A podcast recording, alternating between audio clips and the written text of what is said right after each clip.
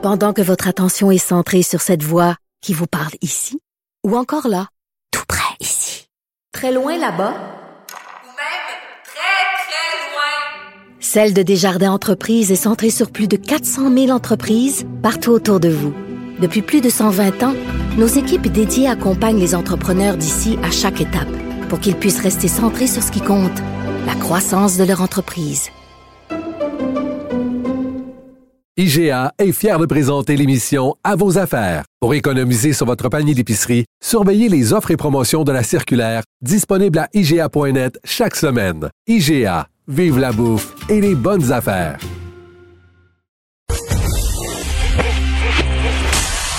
Martino. Le préféré du règne animal. Bonjour, les petits lapins. Nous parlons avec Denise Bombardier, euh, chroniqueuse, blogueuse pour le Journal de Montréal, Journal de Québec. Denise, on a l'impression de plus en plus que c'est la minorité qui dirige et non la majorité. On ne peut pas dire la minorité parce que nous, parce que nous vivons, euh, grâce au communautarisme canadien, on a fait exploser euh, cette idée de Hmm. majorité. Il n'y a pas qu'une minorité, on le sait.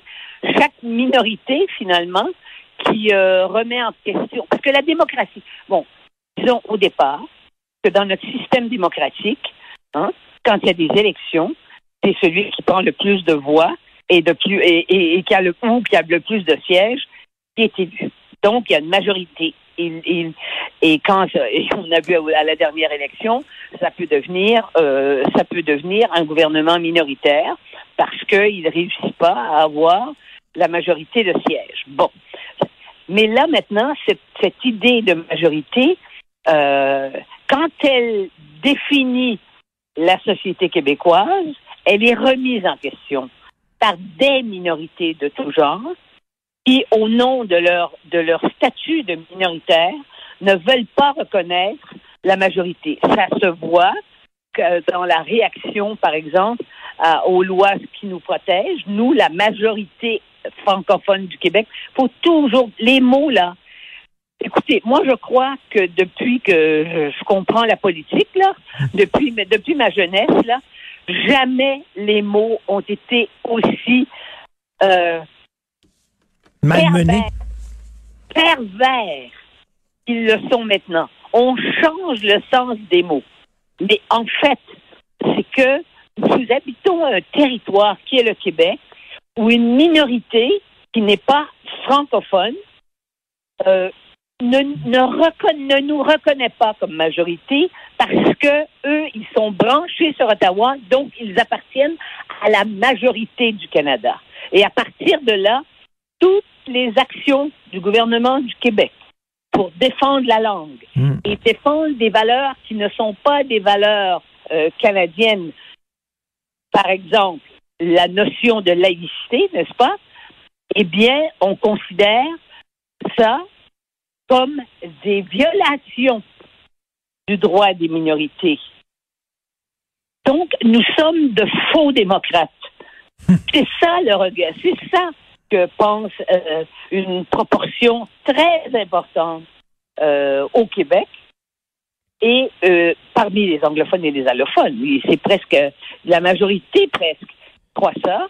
Et puis au Canada, ben ça, évidemment, euh, ça va de soi qui pense que c'est ça qui pense. Donc, on est des racistes. Voilà. On fait loi sur, on fait loi sur la laïcité et sur la langue. Nous sommes des racistes. Voilà. Et- Alors, c'est quand même terrible parce que si on ne croit pas à la démocratie, on a l'impression que, que la démocratie, elle est arrivée à ses limites dans l'esprit de ces gens-là qui ne veulent pas reconnaître ça. Alors, ils parlent de la majorité tyrannique, telle que incarnée par le gouvernement actuel du Québec. Parce que le gouvernement actuel au Québec, la CAQ, je, vais me répéter, Richard, mais vous savez, à quel point il faut se, il répéter pour que les gens comprennent bien. C'est probablement le gouvernement de tous les pays occidentaux à l'heure actuelle. On ne parlera pas du reste du monde où il y a des tyrannies puis des dictatures. C'est probablement, c'est le, le, le gouvernement qui a le plus d'appui dans, dans, dans la population. Hmm, C'est hmm. exceptionnel, ces taux, Mm. de- ces taux d'appui à la, à, la, à la CAQ. Alors, évidemment que ceux qui s'opposent à ça, ils remettent en question la notion même de majorité et, et on devient une minorité, parce qu'ils la mettent à la grandeur du Canada, qui est tyrannique à l'endroit de ces peu. Alors, Et, et là, ces gens-là, et là, ces gens-là rêvent de faire de Montréal une ville officiellement bilingue. D'ailleurs, ils ont une nouvelle vedette, le Balarama Holness, là, euh, qui, qui fait triper les allophones et les anglophones de Montréal. Absolument. Et je dois dire que la mairesse de Montréal, qui euh, jusqu'à qui là maintenant est plus d'accord avec ça, mais il fut un temps quand elle est arrivée au pouvoir, la mairesse, on le sait, l'attitude qu'elle avait vis-à-vis de la langue française, on n'oubliera jamais hein, qu'elle a fait un Mhm. discours en anglais, qu'elle est descendue de l'estrade où elle était et que probablement son attaché de presse lui a dit mais mais vous n'avez pas parlé euh, vous avez pas parlé français elle a dit ah non elle s'en était pas rendue compte Mais oui. donc, euh, vous voyez, euh, vous voyez qu'elle avait, qu'elle a intériorisé et ça, et elle aime beaucoup. Euh, évidemment, maintenant, elle, elle dit plus la même chose parce qu'elle est en élection aussi, hein. Et c'est sûr. Mais, mais nous sommes minoritaires à Montréal, ça c'est vrai. Moi, je suis de Montréal. Vous aussi, vous êtes de, Mo- ah, de Montréal. Ben, vous êtes Oui, de- Verdun, euh, grandi à Verdun. Oui, c'est Montréal. Verdun, oui, on est, vous êtes du Grand Montréal. Ben Bon, oui. Moi, je, hein, je suis née à Montréal et moi, dans ma famille, ils- ils n'étaient pas nés à la campagne parce qu'en général, euh, parce qu'ils auraient 100 ans, mes, mes oncles et mes tantes auraient tout en haut de 100 ans, 120 ans presque. Et alors donc, euh, c'était des gens qui étaient nés à Montréal. Voyez-vous, alors donc, je- des vrais Montréalais. Et l'évolution, c'est facile quand on est Montréalais et qu'on l'a vu depuis l'enfance. L'évolution, je l'ai vu, cette évolution-là, s'en venir. Et maintenant, nous sommes en bas de la barre de 50% Hein, Je pense qu'on est à 48, 48,5 euh, de, de francophones. Eh bien, là, ça va continuer de descendre, puisque Montréal, c'est en majorité habité par des anglophones, par des allophones et des, et des immigrants en première génération. Parce que, vous savez, dans les pays, vous avez assez voyagé, on le sait, dans des, dans des pays en Europe, les immigrants, ils habitent pas tous la capitale. Hum. À Paris, les immigrants ne sont pas tous dans la capitale. Au contraire, ils sont partout dans les villes.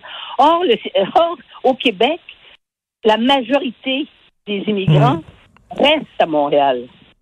Donc, nous n'avons plus, on est dépossédés, en quelque sorte, dans la mesure où il y a des gens, justement, qui ne veulent plus dire que Montréal, c'est la, c'est une ville, c'est la- d'abord une ville franco- euh, francophone, une des, la seule en Amérique du Nord, en tout cas.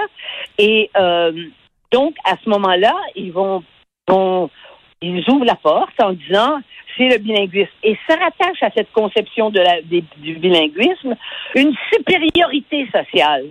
Comme si, quand on défend la langue française, comme on le fait, euh, vous et moi, on, on, on, on reniait la langue anglaise. Ben oui, et ces gens-là, et, ces gens-là qui veulent que Montréal devienne une ville bilingue, ne se Oui. euh, regardent le reste du Québec avec condescendance. Mais bien Vraiment. sûr, nous sommes des, en fait, nous sommes restés des paysans.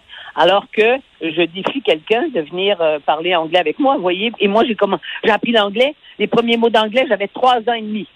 Et je disais, euh, Jimmy, you're a bad boy. J'habitais à la rue de Gaspé, près de Guizot. Et c'est là que j'ai commencé à parler anglais. Et puis après, j'ai appris l'anglais. Et puis, mais c'est pas parce qu'on parle anglais, parce que c'est vrai qu'en Amérique du Nord, tout le monde devrait être capable de parler l'anglais, parce que c'est la langue de communication internationale. Mais euh, parler à titre personnel est une chose, mais la langue officielle euh, d'un, territoire, qui- d'une nation, ça, c'est tout à fait légitime que ça soit qu'on dise que c'est le français, que c'est la seule façon de le protéger encore. Parce que de toute façon, toute façon, la démographie nous met en échec. Ben totalement, là, totalement. Euh, Le nombre, le nombre, le nombre, comme me dit souvent euh, Mathieu Bocoté. Euh, je veux dire, euh, le, le, le, le, le- le nombre de francophones au sein du Canada fond comme neige au soleil. C'est- Ouais. le- notre la fenêtre Et- d'opportunité là, pour l'indépendance au Québec, elle est fermée. Là. Et je vais vous citer le grand historien Arnold Thornby, qui est, un, qui, est un, qui est un Britannique, un Anglais, qui a dit, et c'est une phrase, je crois, qui ouvre, euh, je me demande si c'est pas le déclin de l'Empire américain, le film de Denis Arcand, on entend en voix off euh, euh. Thornby, la loi du nombre est Oui. incontournable. Voilà. Exactement. C'est ça qui nous attend. Donc, on a doublement et triplement raison d'essayer de mourir le plus tard possible. Et dans la dignité collective aussi. Et non pas dans l'indifférence que, man- que, que, qu'expriment pas seulement les anglophones, les anglophones, mais aussi les nouvelles générations de Québécois francophones, les jeunes là qui qui disent que c'est le débat de leur, leur- le- c'est le débat des vieux, c'est le débat des anciens et qui et qui manifestent une, une indifférence à l'idée de se de défendre euh, le français et qui disent il n'y a rien là, puis qui parlent la moitié anglais, la moitié français. Mais c'est- Voilà. bizarre là. parce qu'il y, a- il y a des gens, des militants de gauche qui défendent euh, bec et ongle euh, les minorités, le droit des, minor- des minorités à, à- à s'accrocher à leur langue, à s'accrocher à leur culture. Toutes les minorités ont le droit de parler leur langue et de, de, de, de brandir leur culture, sauf nous, Absolument. sauf la minorité francophone en Amérique. Vous savez, c'est une des, c'est une des réalités des woke. Les woke, ils revendiquent, chaque minorité revendique des droits et très souvent, ces droits-là sont même, viennent même fracasser le droit de la majorité de parler français. Parce que, mais eux, ils se, oui, ils veulent avoir tous les autres droits qu'on peut avoir au Québec euh, et, et d'une certaine façon avec plus de tolérance, je dirais, ou en tout cas de naïveté de la part de la population. Je veux dire, ça passe comme une lettre à la poste et les Québécois sont certainement, Québécois francophones, sont certainement plus faciles à culpabiliser. Parce qu'il y a une autre chose dans, no- dans notre histoire. C'est que la culpabilité qui est venue avec la domination de l'Église, parce qu'il faut retourner en arrière pour comprendre aujourd'hui. Cette culpabilité-là, elle ne nous a pas quittés, elle a pris, elle a changé d'objet dès que quelqu'un nous dit qu'on est raciste, on se sent coupable.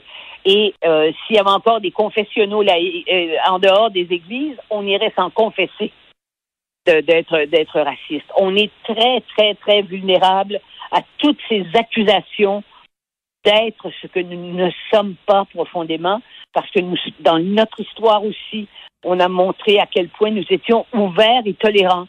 Et les, les immigrants qui sont des immigrants tels qu'on les souhaite et qui débarquent ici, ils ne sont pas si nombreux, mais ils existent et c'est pour ça qu'ils sont même courageux parce qu'ils ils ils le disent Mm. publiquement.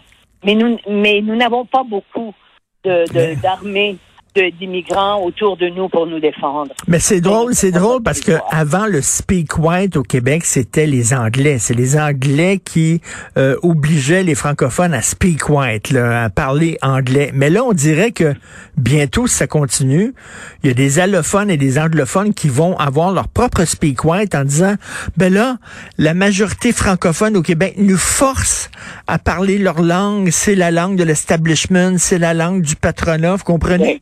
Fait qu'il va y avoir un speak white, puis le speak white, ça va être le français. Et il y a une autre imposture qui existe.